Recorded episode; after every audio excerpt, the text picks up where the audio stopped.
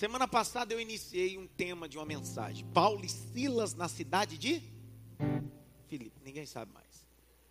Paulo e Silas na cidade de Filipos. Semana passada eu trabalhei a ideia de Deus vai me dar capacidade de viver rupturas e maturidades para que isso eu possa escolher. Dois, eu disse, eu estou debaixo de uma visão. Grite bem alto, debaixo de uma visão. Quem aqui está debaixo de uma visão aqui? Segunda parte, última, nessa, nessa manhã é a seguinte: para onde estou indo? Ou essa visão está me levando aonde? Para onde? Né? Capítulo 16, verso de número 9. E Paulo teve de noite uma visão, em quem se apresentou um varão macedônico e lhe disse, lhe rogou, dizendo: Passe a Macedônia e vem nos ajudar. E logo depois dessa visão, procuramos partir para Macedônia concluímos que o Senhor nos chamava para anunciar o Evangelho ali. E navegamos de Troades, fomos correndo em um caminho direito para Samotrácia. E no dia seguinte, a Neápolis. E dali para Filipos, que é a primeira cidade dessa parte Macedônia. Uma colônia. E tivemos ali alguns dias nessa cidade. E no dia de sábado, saímos fora das portas para a beira de um rio, aonde julgávamos um lugar para oração. Assentamos-nos, falamos às mulheres que ali se ajuntaram. E uma certa mulher chamada Lídia, grite bem alto, Lídia, vendedora de púrpura da cidade de Tiatira, que servia a Deus, nos ouvia, e o Senhor lhe abriu o coração para que estivesse atento o que Paulo dizia. Continue o texto, olha o capítulo 16, verso de número 23. E havendo dado muitos açoites, os lançaram na prisão, mandando o carcereiro que o guardasse com segurança, o qual, tendo recebido tal ordem, os lançou no cárcere interior e lhe segurou os pés no tronco. E perto da meia-noite, Paulo e Silas oravam e cantavam hinos a Deus. E os outros presos escutavam. E de repente, grite bem alto, de repente, mais alto, de repente, sobreveio um grande terremoto. Que o alicerce do cárcere se moveu. E logo se abriram quase todas as portas.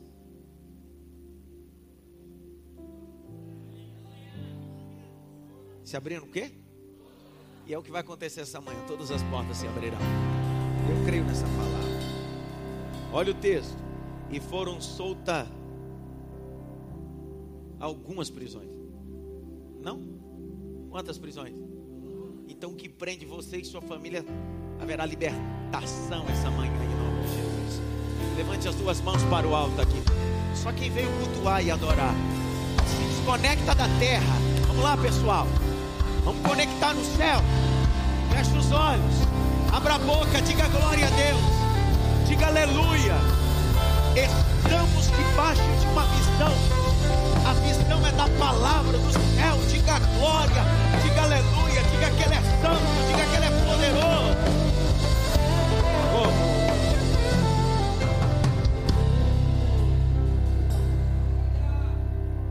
Após Paulo,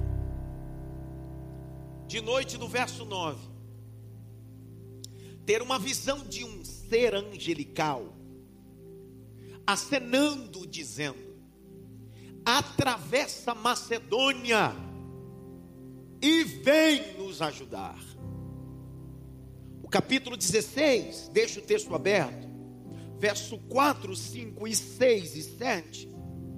O Espírito Santo está impedindo Paulo de ir pregar em algumas localidades que para ele ele achava certo, estratégico.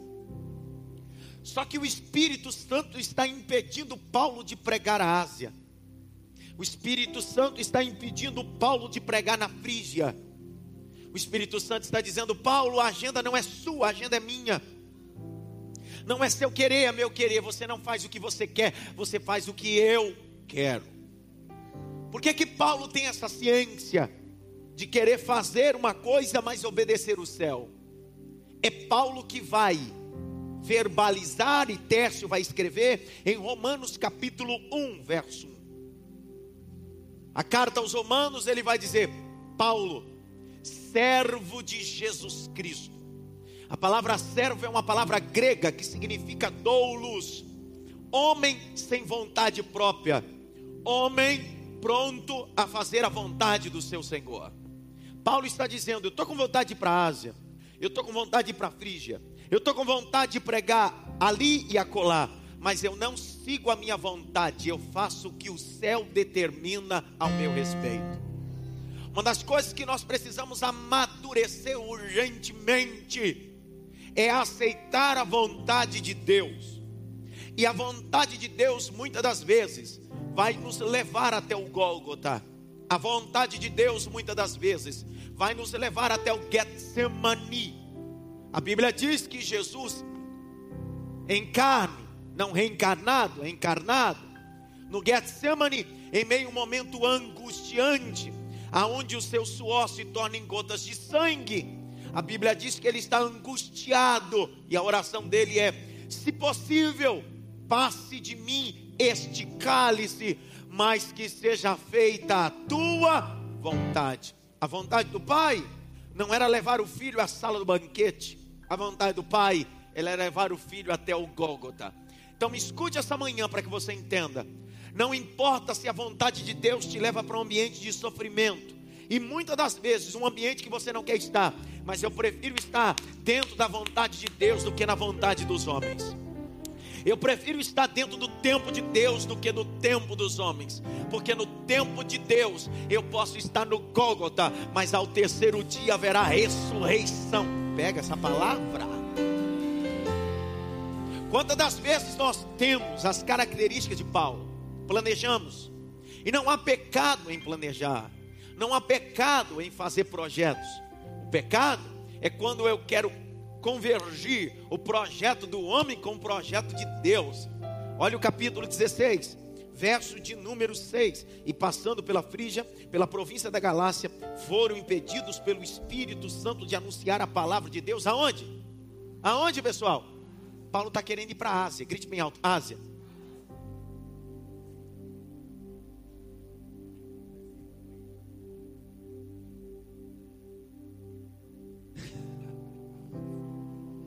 Grite bem alto, Ásia. Presta atenção. Paulo queria ir para a Ásia, sim ou não? Só que há um varão de branco acenando e está dizendo: Não, não, não, você não vai para a Ásia, você vai para Filipos. Presta atenção. Filipos era uma cidade grega, colônia romana. O império predominante da época era o império romano. Filipos era uma porta de acesso à Europa. Como é que ele quer ir para a Ásia, mas o Espírito Santo está soprando ele para a Europa? Eu queria muito que vocês entendessem isso e já termino.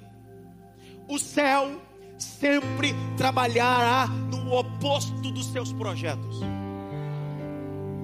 Queria que você notasse isso, pegasse isso. O céu, Daniel, sempre vai trabalhar no oposto dos nossos projetos. Aquilo que pensamos ou imaginamos. O que Deus tem é muito maior. Aquilo que nem subiu ao seu coração é o que Deus tem reservado para você. Presta atenção. Ele quer ir para a Ásia, mas só que o céu está dizendo: Eu não tenho nada para você lá. Mas parece ser bom, mas o que eu tenho para você é maior. Uramachando rebagacha. Alguém vai dizer assim: como isso? Paulo está projetando para ir para a Ásia, e o Senhor manda ele para a Europa. Se você obedecer à agenda de Deus, você vai ter uma surpresa lá. Fique em pé, Rodrigo. Fique em pé, Rodrigo. Fique em pé. Repita comigo, mas bem alto assim: Eu tomo posse dessa palavra. Não, grita alto assim: Eu tomo posse dessa palavra. Deus está me empurrando para a agenda dele. Pega essa palavra, olha só, pode sentar, Rodrigo. Pega essa palavra. Deus está nos empurrando para a agenda do céu. Quando ele chega na Europa, na cidade de Filipos, quando ele sai da cidade de Filipos, no sábado, para a beira de um rio, para pregar o evangelho, tem um grupo de mulheres. O texto diz: E Paulo começou a anunciar a palavra. Aí olha o capricho do texto. E havia uma mulher vendedora de púrpura da cidade de Tiatira. Como assim, pastor? Não. Você precisa entender biblicamente, geograficamente. A Bíblia vai dizer que essa mulher é de Tiatira. E Tiatira é uma cidade na Ásia Menor. Deus está dizendo, Paulo, você não precisou ir para a Ásia para pregar na Ásia. Que raiva! Vou falar de novo, Sica, para você pegar isso daqui. Quando Paulo chega na Europa, chega na cidade de Filipos, a primeira pessoa que ouve o evangelho não é alguém da cidade de Filipos. O texto diz: em uma mulher da Ásia Menor chamada Lídia ouviu a palavra. Deus está dizendo: eu vou te levar para minha agenda e dentro da minha agenda vou cumprir o que eu tenho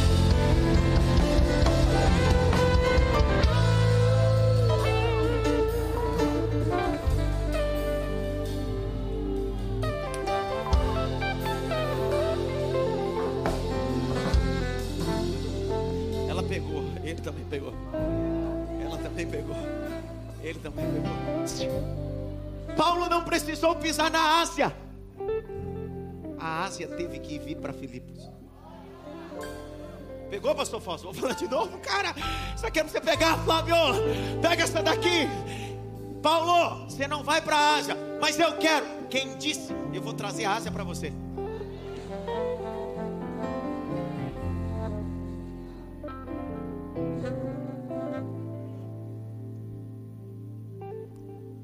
capítulo 16.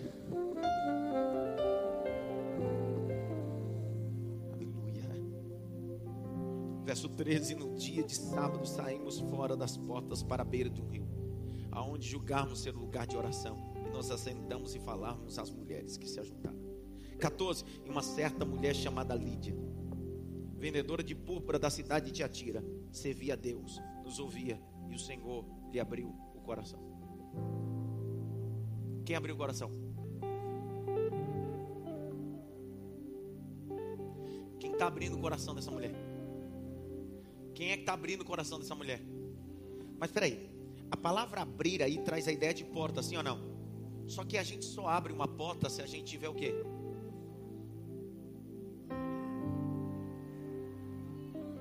A ideia de abrir aqui não é forçar a maçaneta. A ideia de abrir aqui traz a ideia de alguém que tem a chave para abrir o que ninguém abre.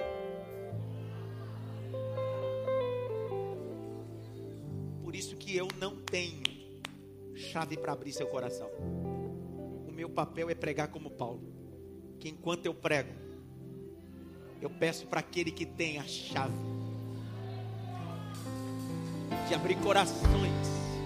Pastor, meu marido, o coração dele é duro. Fica tranquilo, Deus tem chave que abre porta dura também.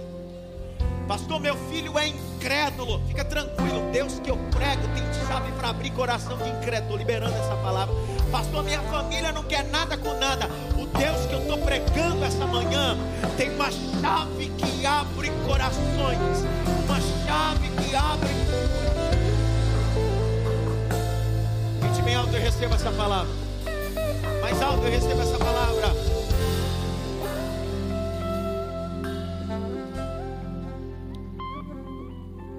Verso 16. Paulo vai começar a pregar, mas há um principado sobre a cidade. Grite bem alto: principado. Não mais alto, principado. Há um principado de adivinhação que gera lucratividade. Por que, que o Espírito Santo levou Paulo para Macedônia, na cidade de Filipe?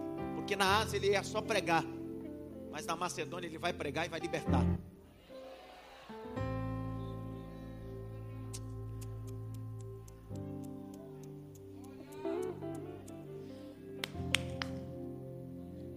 Deus está dizendo, Paulo, não trouxe você aqui só para pregar, cara. Tem um principado de adivinhação nessa cidade. Há um principado que tem subjugado e trazido lucratividade, mas o povo está empobrecido espiritualmente. Mas através de ti, eu vou libertar essa cidade. Através de ti, eu vou libertar a casa do carcereiro. Deus. Capítulo 16, verso 16. E aconteceu indo nós à oração, nos saiu um encontro, uma jovem, que tinha um espírito de adivinhação, o qual adivinhando dava grande lucro aos seus senhores. Grite bem alto, Piton. Mais alto, Piton. Piton é uma divindade da mitologia greco-romana. Era conhecido como Deus do oráculo, Deus da adivinhação. É isso que está manifesto sobre essa moça. Dentro da linguagem politeísta, eles estavam acostumados. Esta tem o espírito de Piton, essa tem o espírito do oráculo. Só que Paulo tem o espírito do Deus Altíssimo. Olha lá, capítulo de número 16, verso de número 17. E esta seguindo a Paulo, e nos clamava dizendo: Estes homens que nos anunciam o caminho da salvação são servos do Deus Altíssimo. Ela está falando mentira? Tá ou não? Não. Ela está seguindo Paulo e Silas? Sim ou não? Sim, está escrito. E ela nos seguindo, ó, mas seguir aí não fala de discipulado, fala de Paulo e Silas caminhando na cidade e ela, ela atrás, dizendo assim: tá vendo esses homens? São homens de Deus. Tá vendo esses homens? São profetas de Deus. Tá vendo esses homens? Tem caráter de Deus. Só que ela faz isso todo dia. Porque essa é a estratégia do diabo, nos envaidecer.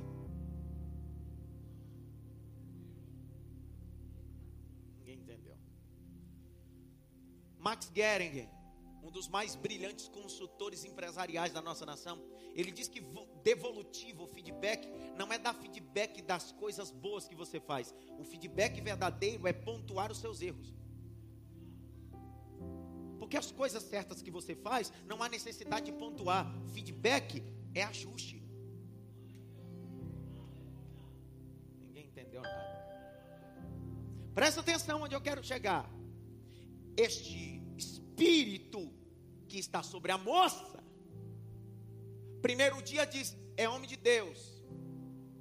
Segundo dia, homem de Deus. Mas no terceiro dia começa a vitaminar a vaidade de Paulo. Porque o diabo é especialista em vitaminar nossa vaidade. Porque o diabo nunca vai falar os nossos defeitos, sempre as nossas qualidades, para que nós possamos viver o pecado da vaidade. Tem muita gente vaidoso. E o que o diabo sempre quer é que nós sejamos vaidosos, porque a vaidade é irmã da soberba, prima da prepotência. E sabe o que nos tira da presença de Deus? E o que faz Deus se enraivecer? É Deus abater o soberbo. O Paulo olha para aquela cena e diz: não é como esses elogios, não. Eu preciso te dizer uma coisa, meu irmão. Cuidado com os elogios. Cuidado com os elogios excessivos. Você está tão bonito. Está tão bonita. Tão cheirosa. Cabelo diferente. Primeiro elogio. Segundo, quantos estão me entendendo? Diga amém. Não precisa ser mais claro, não, né? Cuidado com os elogios, porque o diabo sempre quer criar algo para te envolver e te amarrar. Mas hoje Deus está te livrando do laço do passarinheiro. Vou liberar de novo. Deus está te livrando do laço do passarinheiro. A Bíblia diz: fugir da aparência do mal. Olha o capítulo de número 16 verso 18. E isso fez ela por muitos dias, mas Paulo perturbado, grite bem alto, perturbado. Quem é que se perturba com elogio aqui?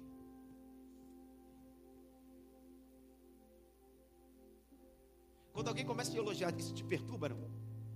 Sim ou não? Não, não te perturba. Não perturba. Obrigado. Não, não perturba a gente. Só que para Paulo perturbou, porque o que estava falando na boca da mulher não era a mulher, o diabo. Nós precisamos ter sensibilidade. Grite bem alto, sensibilidade. Sensibilidade. Pode, estou perturbado. Esse demônio está andando muito atrás de mim. Tem muito demônio que vive atrás de nós para querermos que nos enrolar com seus elogios. Aí Paulo diz: Ah, é? Olha o que Paulo faz, capítulo 16. E disse ao Espírito: Em nome de Jesus Cristo, te mando, sai dela. E na mesma hora fez o quê? A pergunta é: Paulo não entrevistou, não entrevistou esse demônio? Se fosse algumas igrejas atuais, perguntaria: Quem é você? Qual é o seu nome? O que é que você está fazendo na vida dela?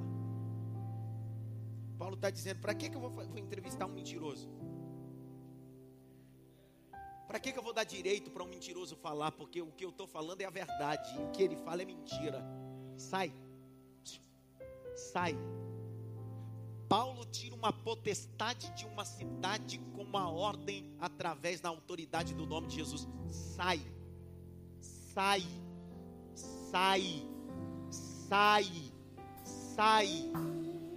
É no nome de Jesus que eu quero liberar essa manhã, dizendo que todo principado saia da Vila Maria, que todo principado saia da Zona Norte, que todo principado saia da Zona Leste, Zona Sul, Zona Oeste, que todo principado saia da sua casa e da sua rua, que todo demônio seja amarrado, lançado no abismo, e o nome de Jesus tem poder para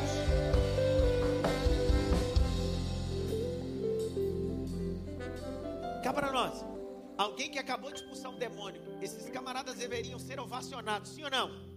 Agora olha o capítulo 16. Verso 19.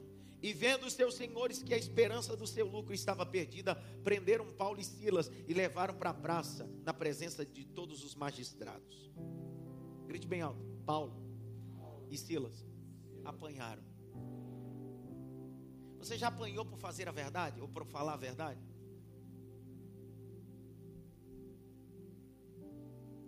Quando você se posiciona de forma certa, nem sempre você vai receber aplausos. Pare de procurar unanimidade. Pare de procurar aceitação. Cadê o Elian? Tá aí não? Fica em pé aí, Elian. Dá um glória aí, cara. É, glória a Jesus. Presta atenção. É o que o céu está dizendo essa manhã. O céu está dizendo: nem sempre quando você se posicionar de forma certa, você terá aplausos. Muitas das vezes você terá perseguições. Mas não deixe de fazer a coisa certa. Ainda que isso custe. Não se meta em falcatrua.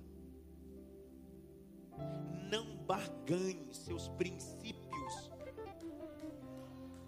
que só dois da glória agora? Paulo está dizendo bem assim, rapaz.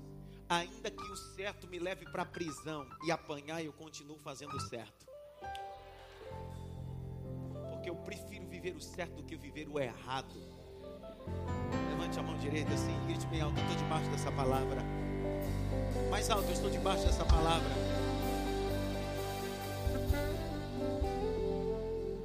A Bíblia diz que pegaram Paulo e Silas prenderam eles, jogaram dentro do cárcere e amarraram Paulo e Silas. Dá para imaginar Paulo e Silas amarrados no cárcere? Como é que eles estavam amarrados? Vem cá, Leandro. Fica aqui. Está estiloso, hein, Leandro? Vira para lá. Vira para lá. Como é que você imagina Paulo e Silas amarrados? Faz aí para a gente ver. Mão para trás pés. Só que eu tenho uma loucura para te dizer. Os caras são tão burros que eles amarraram os pés e deixaram as mãos soltas. Sério. Fica aí. Capítulo 16, verso 24. O qual, tendo recebido tal ordem, lançou no cárcere interior e os segurou os seus pés. Aonde? Então presta atenção, solta as mãos. Fica só com os pés amarrados. Pegaram Paulo e Ciro e disseram bem assim: vamos amarrá-los. Aí os caras, não, amarrar só os pés está ótimo. Mas tem duas coisas que o crente tem como autoridade.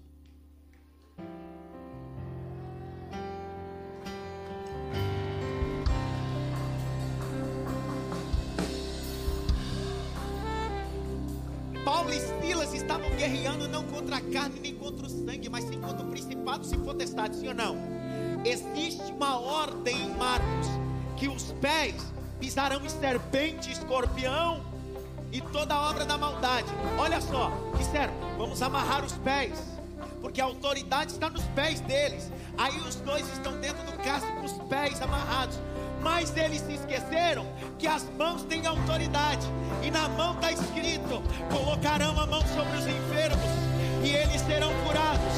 Vou continuar falando, continua com a mão levantada. A Bíblia diz: e Moisés com as mãos levantadas, o povo prevalecia.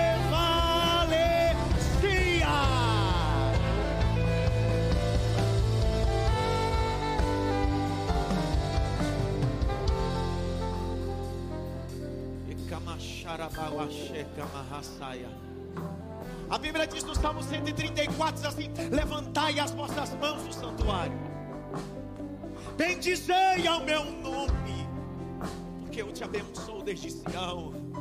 A Bíblia diz em Timóteo: Levantai as mãos para orar. Meu Deus do céu, a autoridade nas mãos de um crente, a autoridade.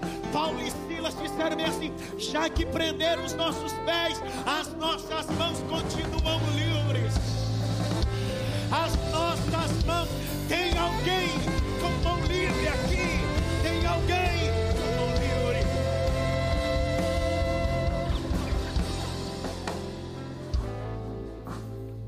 Quando você é abordado por um policial, qual é a primeira coisa que você faz?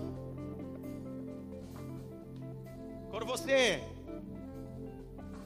recebe uma ameaça de um marginal, ele não pede nada, a primeira coisa que você faz é levantar as mãos, é sinal de quê?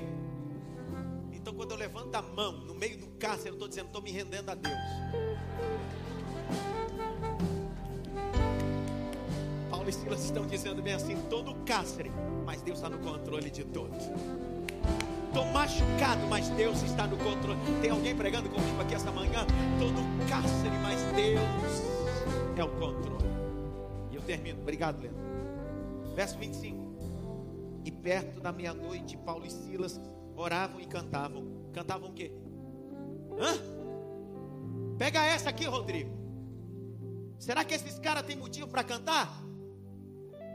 Porque a gente só canta com dinheiro no bolso, só canta quando tem bênção. Mas esses caras estão machucados e presos. Mas eles dizem assim: o que eu estou vivendo não atrapalha o meu cântico.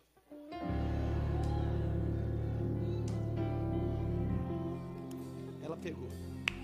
Ela também pegou, ele pegou. O Pato também pegou. O lá pegou. Ali pegou. O Belga também pegou. Renan, presta atenção. Bíblia diz que os caras estão orando cantando. Preso, sanguentado, cantando.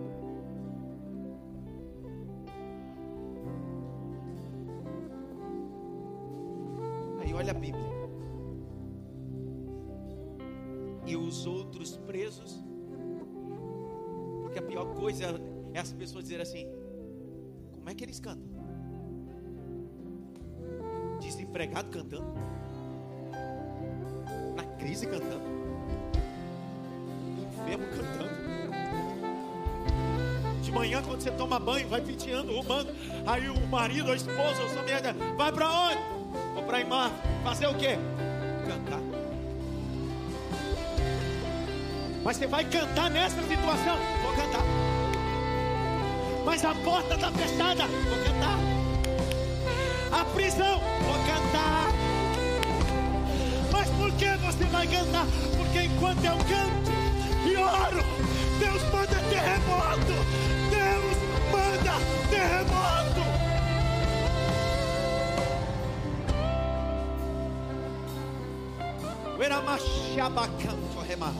Karen, era para você ter dado glória a Deus, tá? Sabe por quê? Porque não importa a prisão que você esteja,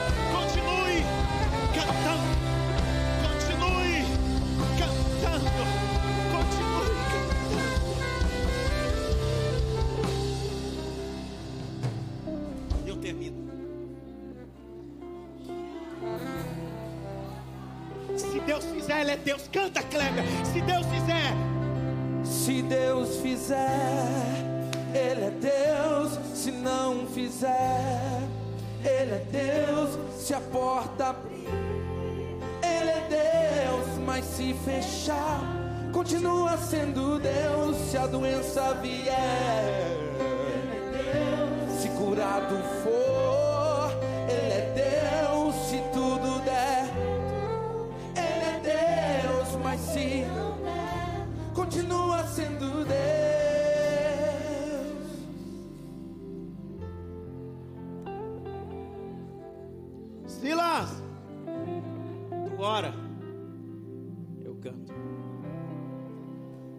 Trocar agora, Silas. Tu canta, eu oro. E o povo que estava lá no carro disse: Vamos ouvir a oração desse povo. Vamos ouvir qual é a música que ele está cantando. Porque o que deixa o povo mais embasbacado é que em meio às suas guerras e prisões você decidiu continuar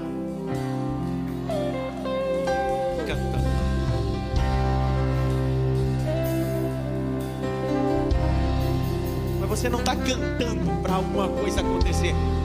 Você está cantando porque você confia nele.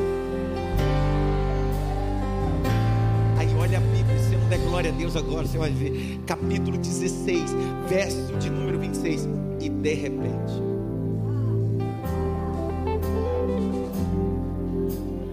Não é do nada.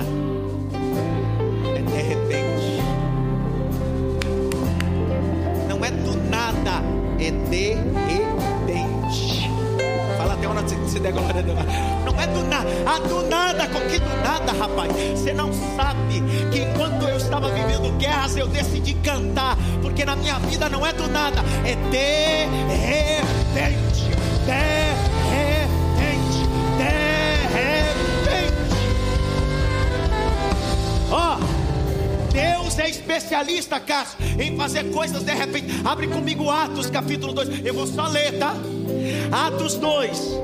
Porque o que está acontecendo no cárcere aconteceu também no cenáculo. Porque o céu é especialista em fazer coisas de repente. Atos capítulo 2. E cumprindo-se o dia de Pentecostes, estavam todos no mesmo lugar. Verso 2.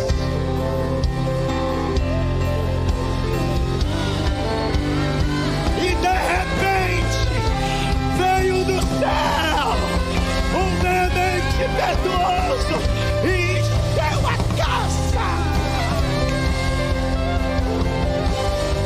Grite bem alto, de repente, mais alto, de repente. Ei, a ideia da palavra de repente traz uma ideia grega de mais ou menos assim: eu não sei que hora vai acontecer. Eu não sei que momento vai acontecer, mas eu sei que vai acontecer. Porque o que é do nada eu não esperava, mas o que é de repente eu estava esperando. Por isso que o arrebatamento da igreja não será do nada. O arrebatamento da igreja será de repente. Eu não sei o dia, não sei a hora, mas Jesus vai voltar e vai arrebatar a igreja. Tem alguém pregando comigo esta manhã aqui?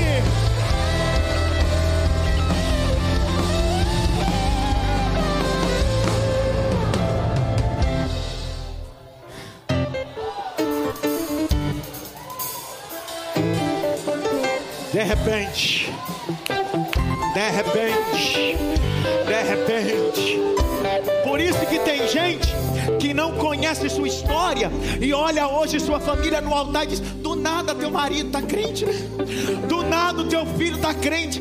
Tem gente que não conhece a tua história e vê o que você conquistou hoje, diz, do nada ficou de bem de vida, do nada, que do nada, rapaz, você não conheceu a sua história ou a história dela quando ela estava no castro, quando ninguém mais acreditava, mas ela decidiu: vou cantar, vou orar, vou cantar, cantar, orar, de repente.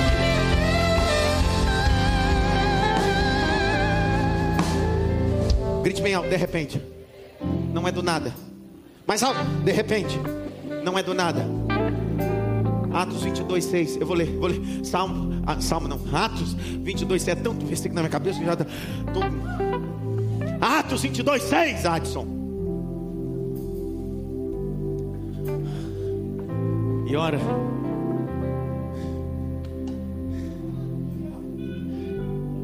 Ora. Ora. Aconteceu que indo eu já no caminho, chegando perto de Damasco, quase a meio-dia,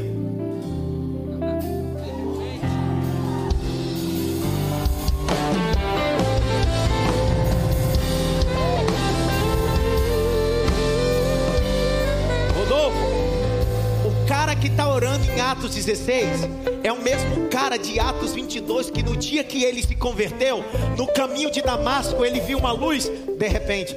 Ele está acostumado com de repente do céu. Está na hora. José não se tornou governador do nada. Foi de repente. Ele não sabia o dia, mas ele já estava. Ele não sabia qual seria a data, mas ele estava preparado de repente. Atos 16. E eu termino. Verso 26. E de repente, sobreveio um tão grande terremoto. E os alicerces do cárcere se moveram. E logo se abriram todas as portas. Foram soltas todas as prisões.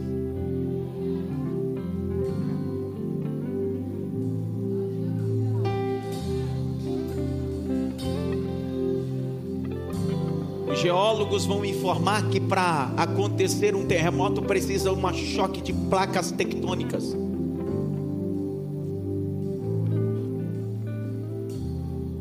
É um abalo sísmico. Brasil tem terremoto? Não tem como. Porque não tem duas placas tectônicas tão perto do Brasil. Em Filipe, geograficamente também não tem.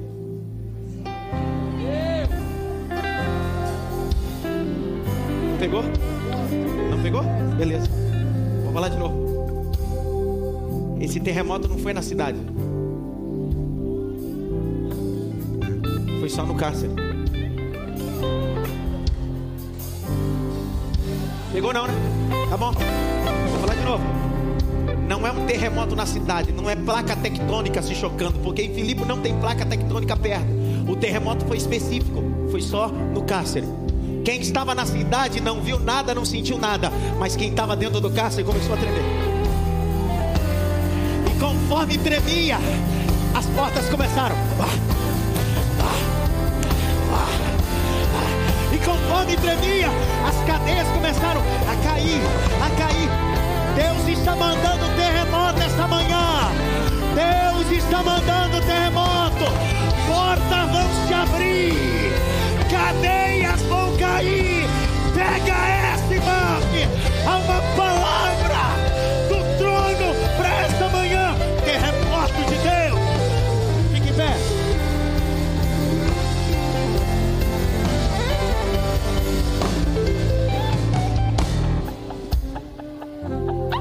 Marachai. Bekeb nurasai o maracanjo arrebas.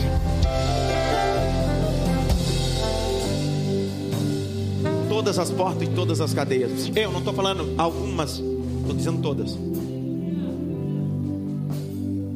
Porque dois malucos decidiram cantar ambiente que ninguém canta. Cantar num ambiente onde ninguém quer cantar. Cante. Ei, cante. Quando você estiver em crise, quando estiver triste, quando estiver cabisbaixo, quando estiver com situações adversas, por favor, não murmure, não chore. Diga, eu vou cantar.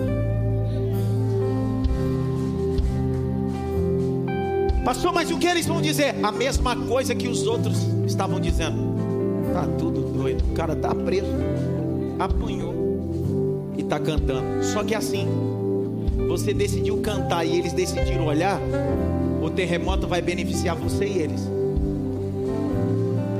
Porque até quem estava no cárcere com você, as portas vão se abrir, as cadeias vão cair, porque você canta. Grite bem alto, eu recebo essa palavra. As cadeias vão cair e as portas se abrir. Valeu a pena estar essa manhã aqui, não? Ó, vá debaixo da bênção. Voto consciente. Tem um dia abençoado, um almoço abençoado em família. Terça-feira, espero novamente. O mesmo bate-canal. O mesmo bate-local. Outro dia eu falei isso e o irmão disse assim, pastor, é bate-caverna? Depende. Grite bem alto. Não é do nada. É de repente.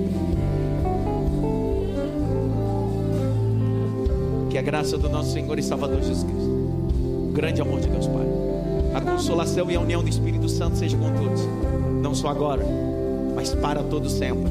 Só quem crê, de repente, diz amém.